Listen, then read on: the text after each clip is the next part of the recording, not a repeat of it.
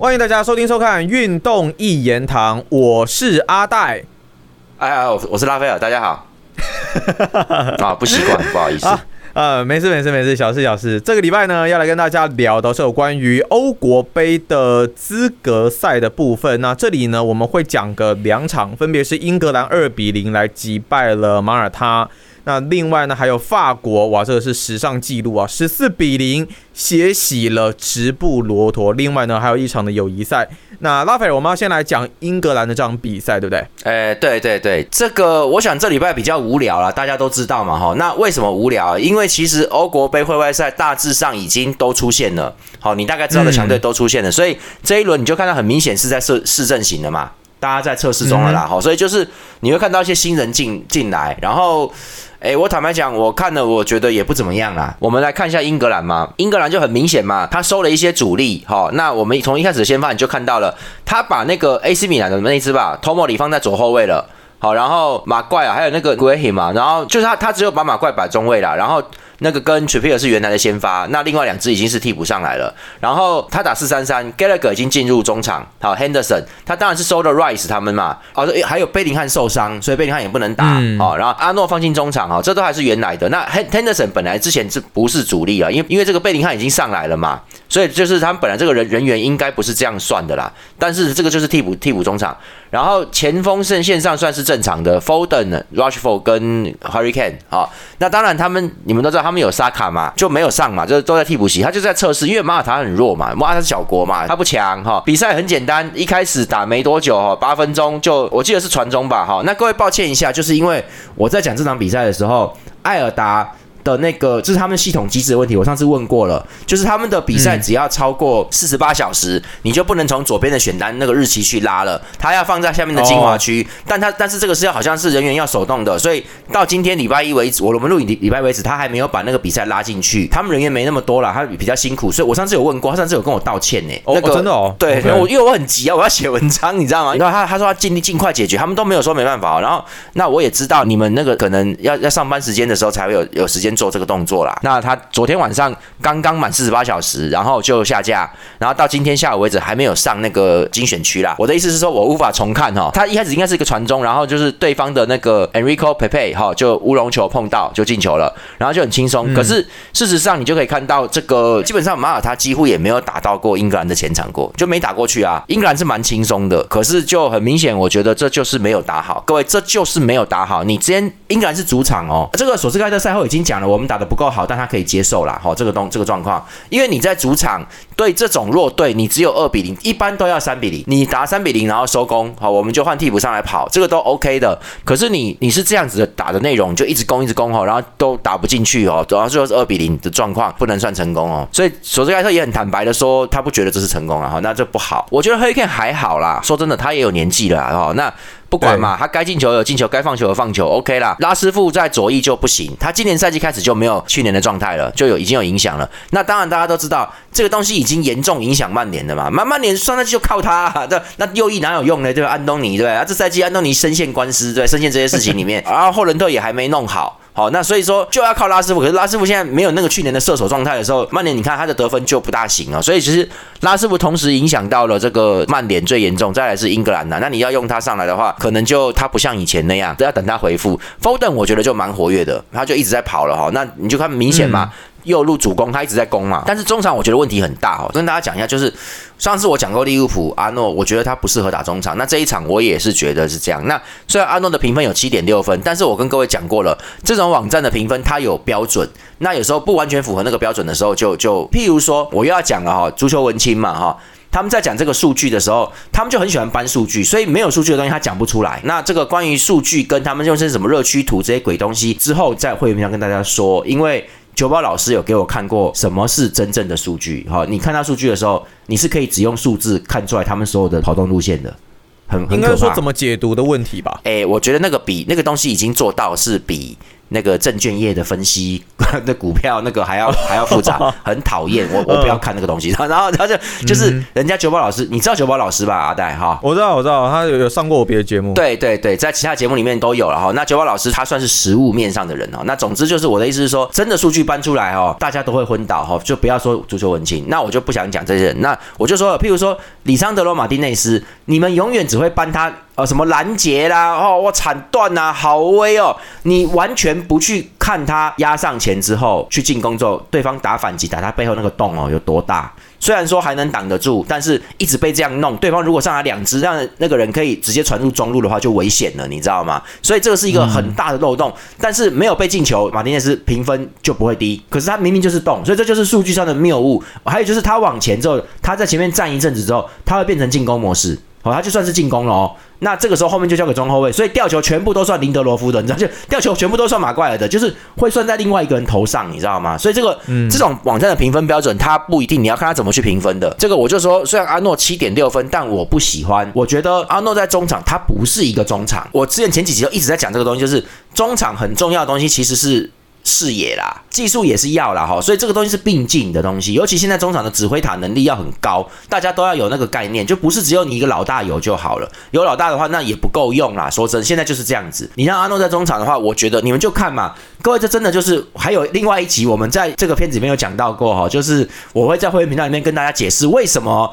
你以前如果都打右后卫的话，你是什么样的人？好，或者我们这这个梗啊，这个梗我们会埋到后面频道再讲，因为这个要讲三十分钟。好，我跟各位讲为什么是右后卫哈？那因为我们之前讨论区有掀起一阵。讨论啊，那反正我的意思是说，你打什么位置，你就会变成那个思想啦。尤其那个位置打久，像我朋友常常在讲说，只要打那种攻击中场的人呐，打久了那个人就变得妈的会有点贼贼的，因为他永远都要算计对手啊。他就是要把对方骗出来，然后他传进去啊，他就是一直在骗，你知道吗？就他久了他就是那样子，所以后卫久了就会很霸道，走开，棒他就把球踹走，因为人家要进攻嘛，所以他会很果断。因为后卫最怕不果断，你冲上去会不会怎么样不知道，但你不冲上去，对方一定拿球射门的嘛，所以你就拿冲上去，大家撞嘛，干嘛？裁判判呐，反正我是出禁区的，再怎么样，妈的，我是跟你撞在一起，我要清球，所以后卫会很霸道，会很快速做决定。所以我的意思是说，哈，像边后卫的判断多半是说真的，除非，所以为什么人家我就讲过，人家为什么要买人，就是为什么要买富安健洋，为什么要买谁谁谁，他要从右后卫去打后腰，因为那个东西是特殊的传球视野。我之前就跟阿戴讨论过这个问题，就是说，其实你们看哈，就是。职业球员，我们一般人打球会换换位置，你变强你就换位置。但是职业球员通常都不是，他出到什么位置，他以后大概就什么位置啦。你也知道嘛，因为他已经练好了嘛。他就是一路上来，一样吗？对，他在中段的时候，他中段时候他可能会打什么位置？但是他在到可能十六七岁的时候，他在某队的青年队差不多就要定型的时候，教练就会跟他说：“你就固定打前锋喽，你不打攻中场了，就是你会固定那个东西喽。那你固定就一直练那个，所以他其他东西他会忘掉的啦，因为你没时间。然后你出道之后你更没时间，一个礼拜就是至少是一场比赛吧？那你是不是要替补席？各位替补席就是要跟大家一起练球，教练也没时间，那个那么多球员，那大家要练嘛？教练没时间让你去变别的东西啦。所以说那个上班是很忙的，你平常还要练习，而且那个练习是要练下礼拜的战术，更不要说有欧冠、欧洲赛事、一周双赛，那个没有办法练的。所以你出道基本上你就定型了，你是边锋你就边锋啦，顶多是说你打久你可以拉去左边锋，因为你有经验，对不对？就是就这样子了，你不可能突然变成中场可以控、可以可以传、可以这种东西视野就不一定了。所以你在右边的话，你的作风通常。各位，阿诺尤其明显，我觉得他是是他是属于，因为利物浦之前打的就很直接嘛，人家他就是直上直下。你看 Robertson 也是算聪明人，可是他到现在，他们两个人跟阿诺都不太可能从边后卫跑到后腰位置去进行控球。你看他们都做不太到这个东西，就绝对比曼城的什么阿 K 他们要来的差啊，绝对啊。那为什么？因为他们习惯直上直下。你现在要他在中间刹车，然后看怎么传怎么分，还要弹一下，要做个东西再才能挣脱那个高位逼抢哦，仅仅只差那几码，你从边线到差不多。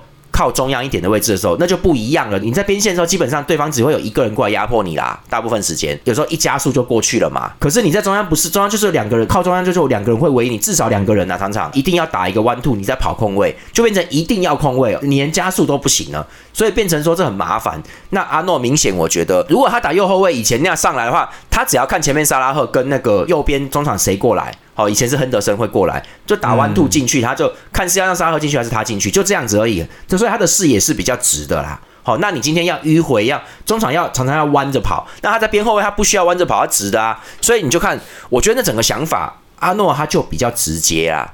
他拿球会想要往前，他就是想要往前，他就一直在看能不能送一脚，一脚。就这种感觉啦，所以他传球进去的位置，往往想要让前锋拿到球就射门，好，或者是侧面上来。拉进去传中，他的想法会比较简单一点。我觉得你打弱队这样子 OK，但是你真的对强队的话，你这样太容易被破解啦。然后亨德森，我觉得就也蛮普通的。说真的，老了啦，也不用怪他，而且他已经去沙特阿拉伯啦。那加拉格就是有点，我就说了，我觉得加拉格很普通啦。这样讲好了，芒特打的好的时候是比他好很多的。加拉格我觉得就还好，他最近发挥是不错的。说真的，切尔西现在都是只能用他，所以他一直经验快速累积啊，也也在进步啦。至于会到什么程度，我不晓得。但这场比赛就也是算，那是因为这个马尔他。不够强，所以才被一直压着弄。你这个阵，你这中场你就没有做好，好，那这些东西就组织性感觉上不强。也就是说呢，也不要说英格兰不行，而是这场比赛没有什么参考价值。你要练的东西你也没练到，所以其实还是要等贝林汉回来，因为贝林汉 妈太强了，差太多了，所以必须要等他回来。你就看下半场开始调人调度的时候，就上来谁？萨卡。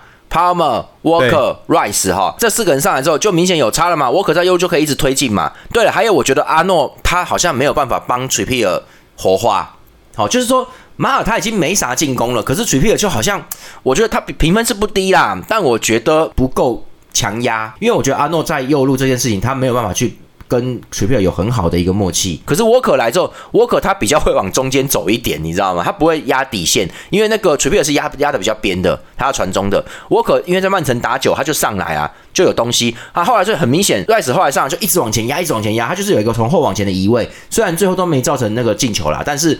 他一直往前压的时候，马尔他就垮了，因为他从后面选位置很好，一上来就是空的嘛。好，然后沙卡在右边也就压住对手了哈。所以这个东西，反我是觉得 Palmer 比较普通啦，他只能做一些串联，他倒没有真正的一些射门或是。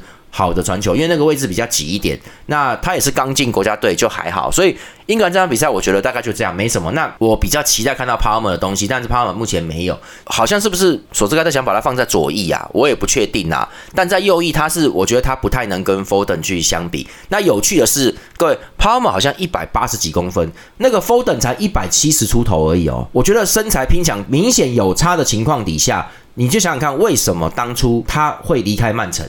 那表示他在右翼是不能跟 Foden 竞争的，他争不到嘛，所以曼城就是那只好转会了，那没办法啊。那也也就是说，我们没有要让你跟 Foden 竞争哦，你是他的替补哦，是这样子哦。那我觉得瓜迪奥拉他们应该不像是这么重视雪场的类型，应该是看实力的哦。我觉得你够强，他们一八一八九哎，对啊，他很高大，所以而且他也不是不灵活。你看他对切尔西跟曼城那一场，他没有不灵活啊。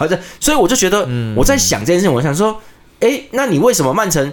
不会说那 Foden 你是不是去下左翼，或者说 Foden 跟他轮时间，因为 Palmer 是未来之星嘛，对不对？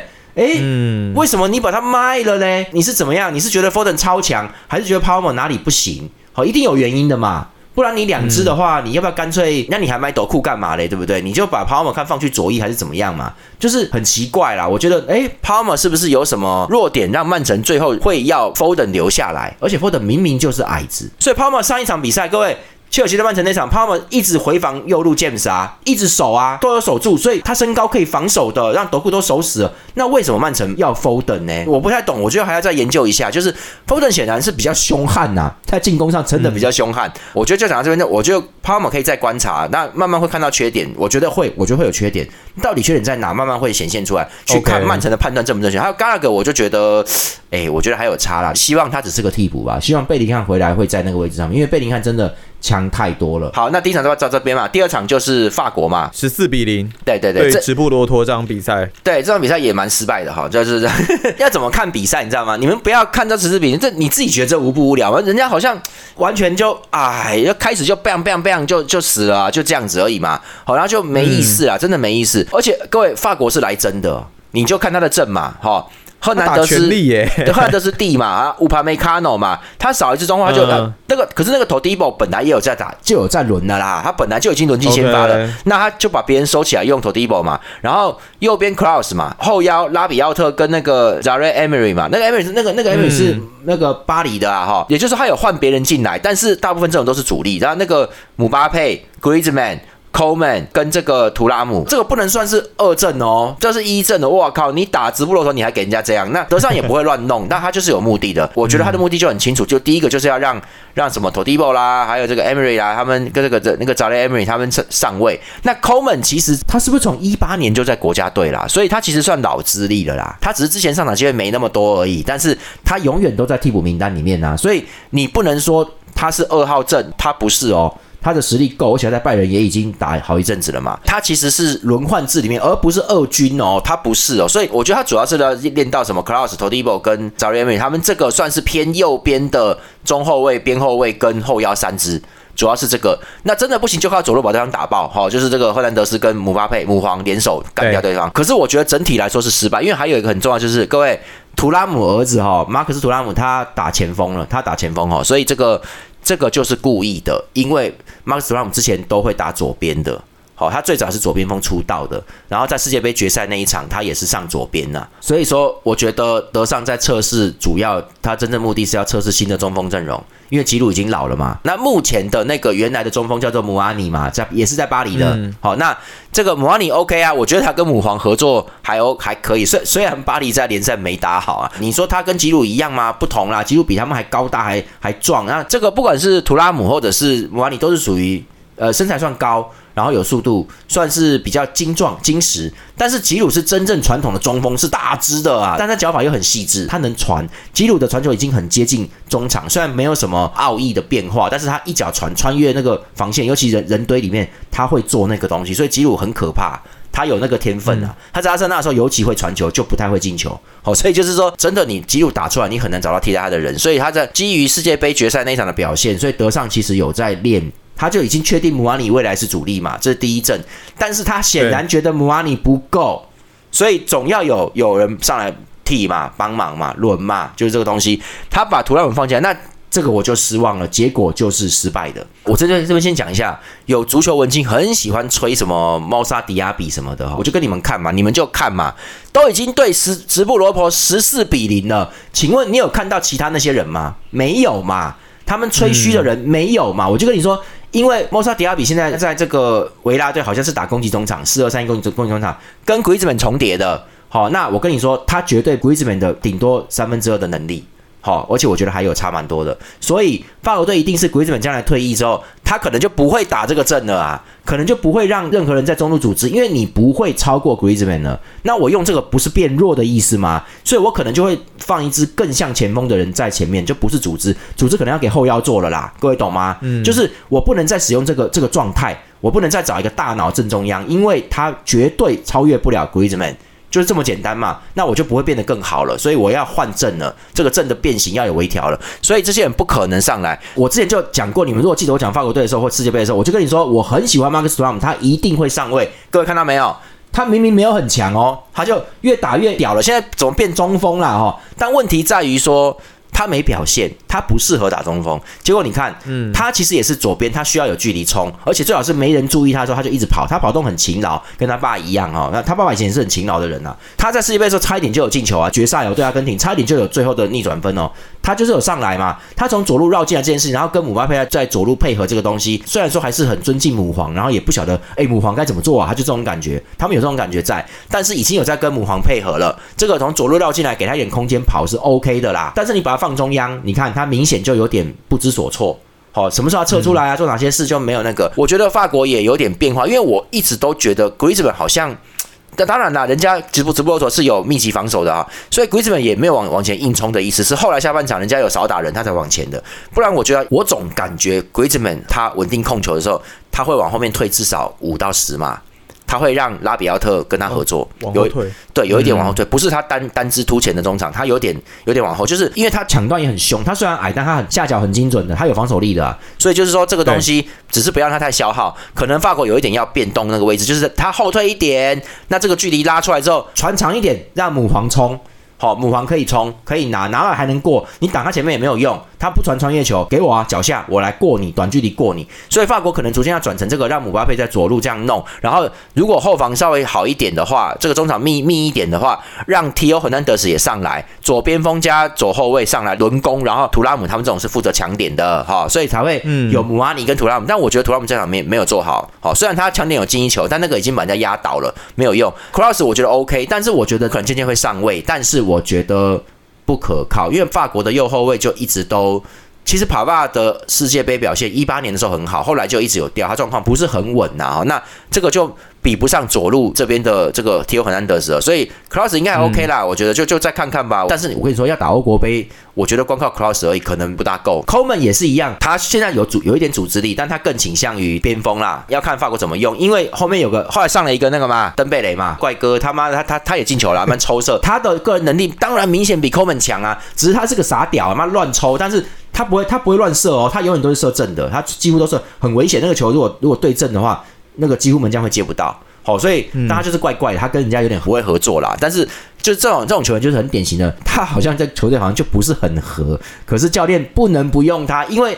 他的能力明显比其他右边锋高出一截啊，他 就是这种人嘛。所以好啦，所以登贝勒你看也没上，然后后来他们换上对对啊，法国的主力主力中卫萨利巴嘛，这场比赛也没有上，所以他是他是替补才上来的。那佛法那太粗了一点哈，那这个这个后来也是替补上的。那这个我觉得法国队就是简单打啦，但是我觉得最关键，你今天试那几个人 t o d i b o Klaus 啊，那个 Emery 他们，我觉得都 OK 哈，可是我觉得都还只是在。明年的欧国杯决赛圈，他们可能只能算是轮换阵里面的人，而不是说我占据先发了啊，没有的啦。所以明年的轮换而已。对，明年的主力中卫组合应该就是还是乌帕梅卡诺加萨利巴，应该就这样啊。你今天要投蒂博进来，没有办法，那个他只是让投蒂博习惯这个东西。明年在决赛圈，他至少能轮啊。我怕你主力两个中卫受伤嘛，好这个东西。嗯。但是比较关键是，我觉得图拉姆好像不能打中锋这件事情会，他只要说不太行，那。还是就变成吉鲁跟姆阿尼要轮，那吉鲁就不能出状况。你这样子只剩姆阿尼不够用啊，图拉姆进中央不够力，好这种感觉。所以我觉得对图拉姆的运用，他很勤劳，但能不能放在王牌位置就不一定了。好，那这个这个就所以这场比赛我觉得没有参考价值，十次球都没意思，都是表演的，你知道吗？反而吉鲁上的时候有有一两次处理球，有包含他的进球啦，他有一个越位被吹掉进球，你去看他怎么把球抢回来再弄的哦，那个很精彩。好，那这个就这样，其实法国的进球都是随便弄就进球了，所以我觉得参考价值不高，尤其是对于前锋的试验失败这件事情，我觉得就比较遗憾一点了。那在这一场比比赛之后，我们还要再来简单过一下的这场比赛是一场国际友谊赛吧，德国跟土耳其，结果。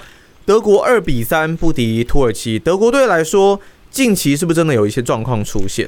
诶，对，那其实我在我是在讨论，我本来没有要看的啦，哈，那然后那个是讨论区上面有 po 说德国队又输土耳其了，哈，那我就去看，我会发现哦，这是友谊赛，他们明年是主办国啊，所以他就没差啦。那这一场比赛，我觉得就是新教练纳格斯曼的他的他的排阵嘛，那我觉得没有说很不好啦，好，就是 OK 以现有阵在那边。搓那因为是友谊赛，也真的没压力，所以他就有练。他有一些人他就收了嘛，他就他就收起来，他要练其他人嘛。那那我觉得这都 OK OK。说真的，我觉得传球什么东西都可以。但是我跟各位说，你们看那场比赛，土耳其是上来打橄榄球的，他是来打橄榄球的，很明显吗？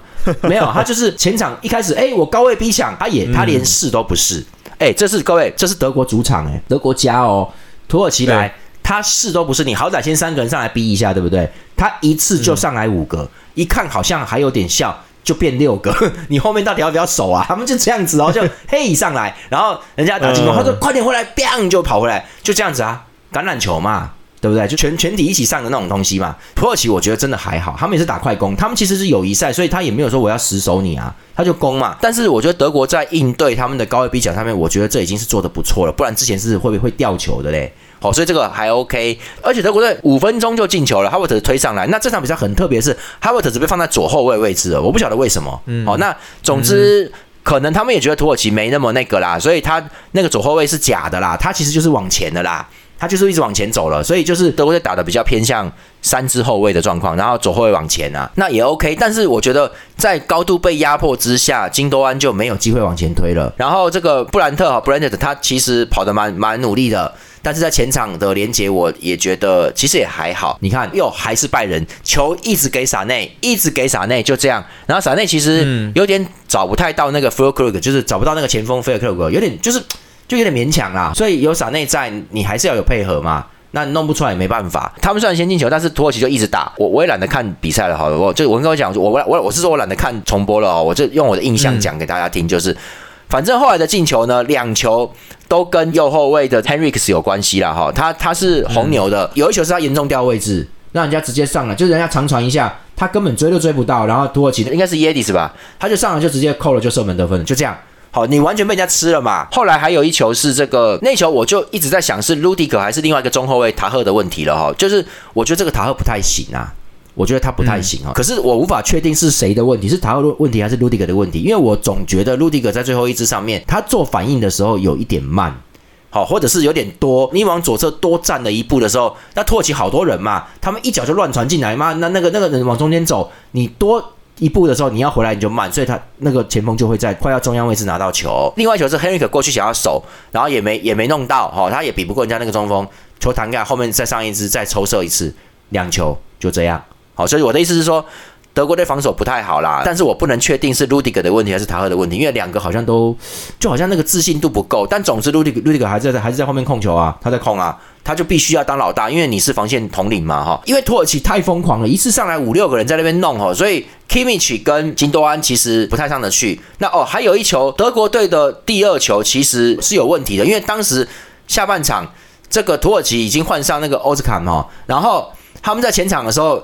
奥斯肯被 Kimmich 抢球啦，德国队发动反击，后来那个菲尔克鲁格进球了，干！可是那边各位那球，那个一开始最早在那边半场的抢球，后来导播都有重放哦，那就是因为他们怀疑那是一个犯规，裁判没吹哦。对，因为 Kimmich 是从后面过来，他的脚有碰到人家。奥兹肯的腿，而且奥兹肯是没办法去预测，因为是在从他正后方过来的，屁股过来的，嗯然后他就被推了一下，而且是脚有碰大腿，有碰大腿，所以那种情况底下你就控不住嘛，哈。然后你虽然可以感觉到你背后有人，但是当他过来时候，他居然是有点碰你的那个大腿后侧，就碰膝盖，你有时候腿一软，你知道吗？结果 Kimmich 他就没有碰到球。但是 Oscar 就被他弄倒了，就是腿一下软一下，因为他完全没注意到那个，他上半身有防御啦，像下半身你不然被弄这，这是人体弱点了，你弄一下当然会软嘛。问题就是你 Kimi 球没踢没踢到球啊，那是犯规，你没踢到球，结果德国队拿到球就反击，后来就进了嘛。所以后来导播有重播那一球，其实德国队，哎，说真的，严格说起来，其实德国队那第二球严格一点会被吹不算，因为你前面 k i m i c h 就犯规了。你知道吗？哇！我觉得德国在这场比赛就是不上不下。你说掉三球吗？我觉得土耳其太疯狂了。那这个也不要太要求啦。好，他还是有在守着 OK 的，他大部分都还拿得住。但是就觉得你会你会觉得他被压会紧张，你会觉得是这样。然后进攻上你就觉得好像又没有什么中心啊。然后应该可能本来要让金多安、滚多安他要上前的，可能要变有点他在往前推，结果他推不上去嘛，一直被弄。你们也没有人补他位置啊？所以那个组织性就发挥不出来。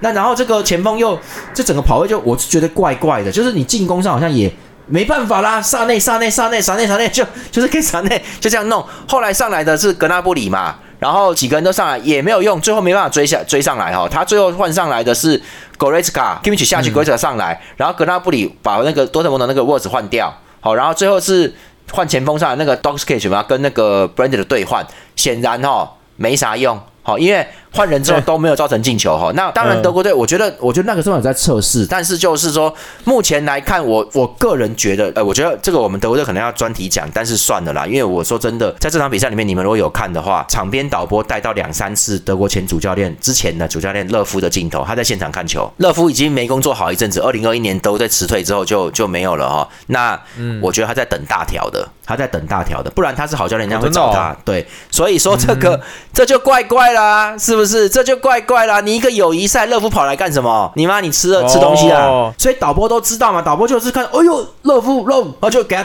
导播就给他带他，而且而且还不是带一次哦。各位你们看嘛，就是如果有什么球坛民宿在看球，有时候带过去就带过去，他也不会再播他，除非是什么贝克汉这种大牌才会带个两三次嘛，帅嘛，人家。哎，你怎么会拍乐夫拍两三次？我跟你讲，就要回锅了吗？有有可能，我觉得有可能。但是，但德国人比较喜欢照 schedule 走，所以说有可能是以纳格尔斯曼打完，你总是你都已经任命他了，对不对？那可能是要打完欧国杯，所以拍乐夫我觉得有点用意哈。然后就这个呢，他为什么在现场这件事情？我跟你们讲了，你当你什么都没办法的时候，德国队那德国队足球问题，我们今天没时间，以后再讲哈。那就是说。他现在不可能打传控，他没有那个技术嘛。那你你现在打这种强压式的东西，你你也不是以前的效果会更差。那德国足球当然想要组合一个，你你当然可以去做这种我们我们我们华人世界所谓的作弊，就是说我们就是硬干人家。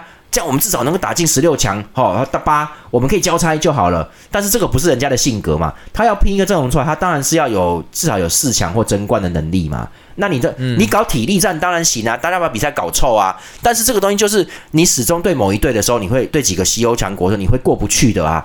那你就必输，那就这个这个逻辑上就不合，所以他们还是要找能够在传控足球世界里面生存的，自己也要有点传控，能够对抗高位逼抢，他们必须要做这些东西了，你知道吗？就是你还是必须要去演进去变革。所以说这个状况就是，我是觉得真的你什么都不会的话，你就打四二三一嘛，四二三一很简单嘛，你后面就摆那个 Kimmich 嘛，带组织能往前推，算是比较全能型中场，而且他右后卫出来，他可以打右后卫，他有右边的防守意识啊，人家 Kimmich 算算很有经验的。然后再来是这个格雷斯卡，就是个疯子嘛，在中场扫断嘛，然后妈从从来棒就扫射，就是这种传统的啊，这德国的，你就你就你就放这个啊，然后你把金端往前推，就这样，金端看能不能往前压，两边杀内格拉布里，你你就你只能这样，然后分两边，然后硬传中，看中锋能不能顶，顶不到往后弄嘛，好啦，那金端再上来再弄，你就这样子弄嘛，就你不行，你只能这样啦。你现在看起来好像，我觉得不管是多特的 Branded 跟那个什么沃斯这些人，好像就你就是代替不了，我觉得你就是代替不了那些人，所以你真的要比的话，你拜仁的格拉布里跟这个萨萨内。还是很那个哦，还有那个穆西亚拉了哈，你还是得这样弄嘛。那穆西亚，你们到底能不能打传控？好，这个这两个边锋一定要下来，所以德国足球还有问题。因为因为说真的，各位，土耳其也不是没尽全力，他是放飞自我，轻松打，因为他是这是友谊赛，而且他是客队，他们就是我们就就算是抢啊、逼他啊、弄啊，你们就是要。其实教练那个教练很明显的，那感觉就是你们要承受德国队的攻击嘛，你还要打得回去，对反正我们在进攻是强权，我们就要弄出来就对了。那那输没关系，我们要打。就你这样弄得到德国队，那就表示德国队有点问题。你这个东西，我觉得德国队自信不大够，这个东西感觉上还不行哦。但是好啦好啦，你有弄进两球啦哈。然后这个我只是觉得说三比二输倒不是什么严重的大败仗，但是球队还没有磨合。我觉得这个是一个问题啊，哈，这个蛮蛮大的问题。对，那这个就再看看吧。打出一个样子。对，我觉得就再看看吧。那只是说，我是觉得人家土耳其这个就随便弄一弄，好像在打练习赛一样，就是哎攻啊 攻攻啊，然后你这样子你也被他弄进去，那个那个最主要是真的招架不住。对，最主要是他右后卫这个 Henry 可是德国队这个这个不行啊，这个明显不行啊，那一直被而且是速度直接生吃哦，常常进来，那根本跟传控没关系，好不好？嘿，就进来了，这个家伙还不能用，他们就是很担心说你是地主队。你是地主队，你这样子到时候万一被干掉还得了啊？就就是不行。还好欧国杯那个那个升级名额比较比较多一点，所以就是就是还可以啦。好，那我觉得就这样，因为德国队这场比赛，我觉得参考一下。那我觉得也是一样，测试的新人呢，比较那个的也不是新人，其实不是新人。沃茨啊，Branded 跟费尔克鲁格，我我觉得并没有让我比较惊艳的地方，反而是。啊，塔赫还可以，后卫中后卫塔赫还可以，然后右后卫的亨利克斯还不行哈，但也不要说他就不能用。然后哈弗茨是白左后卫怪怪的哈，但是他现在状况也不是很好，就再说吧，看他如果到前面可以放什么位置吧。所以简单来说，德国队只能说传控在面对土耳其五个人以上的逼抢，下他传控算稳。好，我就算稳，但是攻击方式跟防守的拦截都没有到可以把对方弄死的地步，那就还不行。我觉得在决赛圈这样会吃亏的。那最后呢，拉斐尔跟我们分享一个关于最近曼联的一个新闻，对不对？对，各位曼联出大事了哦，这个这个，这个就是他们说目前还没有官宣的交易，但是这个我念一下，就是曼联这边有动作，他已经宣布 CEO 叫阿诺阿诺德离职哈，也就是他们在进行权力更迭。那个什么叫拉特克利夫啊？他用十五亿欧元收购了那个百分之二十五的股权，成为曼联的新股东了哈。然后他要进行这种三项改革：一是解雇体育总监，那这个体育总监就是说他算是格雷泽人马啦，格雷泽家族的人马啦哈。所以就是，OK，总之他们弄这个东西就太臭了。这个我跟你们说，这个东西我觉得十之八九就跟那个什么 S E G 集团的那个经理。经纪人集团这些转会有关系嘛？你写冲杀小嘛，所以就把他弄走了啦。就是你们这个东西已经是政治手段，而不是真的买了球队需要的人。好，你只是因为滕哈格讲说我需要这个需要那个，你就那样弄。真的人家需要这个吗？曼联需要这个吗？你不知道，而且你还在赶人，就是这种感觉，就是他们没有明讲这个东西。有很多各位，我跟你们讲，社会上很多事情的，永远你老板不会跟你明讲的，就这么简单嘛。为为什么生他不生我？我很认真啊。我，就那我我我不知道，我们再去演以后，我们再讨论这种问题，好吧？就是这这个东西，就是这个我跟你讲，有一定有原因的。总之，这个东西就一定跟人事有关系，所以才换 CEO，不然没事换什么 CEO 啊？哈，然后他们现在有换换新的 CEO，那我不讲，没时间了哈。然后第二点就是有明确讲说限制滕哈格的权利了，好，要开始了，就是 OK，他们对于滕哈格这个，听说这个拉拉德克利夫这个新股东对于滕哈格用四亿英镑引进安东尼芒特等球员非常不满，哈，就是就安东尼，尤其安东尼他他是出的，其实我觉得他 OK 啦，他是贵了点，但是他实力，我就一直在讲他实力、速度、技术什么盘带都 OK，他就不晓得为什么他不敢过人呐，啊我搞不懂你哪里有问题，然后你最严重的是你搞出场外这种有三个女。各位，我就说了，球员其实很多都很淫淫乱，有都有在玩女人的。这个单身没什么大不了，结婚他们也照干呐。问题是。没有人会被人家，很少人会被人家告，你还一次被三个人告，你德性有操性有问题了，这个这个已经是严重了，所以就会有问题嘛，所以这个东西人家对他不满是正常的啦。然后然后这个第三次更衣室要清洗了哈，桑球一定会走，因为我到最近还有看到新闻说滕哈格还在要求桑球道歉，各位这就是已经是无聊了。我觉得你作为一个大人，一个长辈，人家问你要怎么办，你就说桑球道歉就没事啦，你就这样子，然后我就不会再各位话不多说了啦，没有第二句了啦，你不道歉，冬天你就走嘛，就这样子而已啊。我在等你道歉，你道歉随时我们都有机会转还，但我你就不要一直跟他说你要道歉哦，你要道歉哦。那对方如果不道歉，你不是更没面子吗？各位懂吗？不要再讲第二次。滕哈格到最近还在说桑球只要道歉就没事，他就没有要道歉的。你其实你就要看他自己去懂这个，你就要你自己跟经纪人谈。看你要不要道歉，不道歉我们就卖。所以滕哈格还在搞这个很无聊啦，所以就是说他一定会走啦，长久一定会走。然后听说尤文好像有兴趣，好，但是尤文也没钱，他要曼联承担百分之七十的薪资哈。再来安东尼听说要走，就是操心问题了。然后卡塞米罗跟瓦拉内他们说这个薪水太高，但年纪大了出勤不够哈。那我觉得。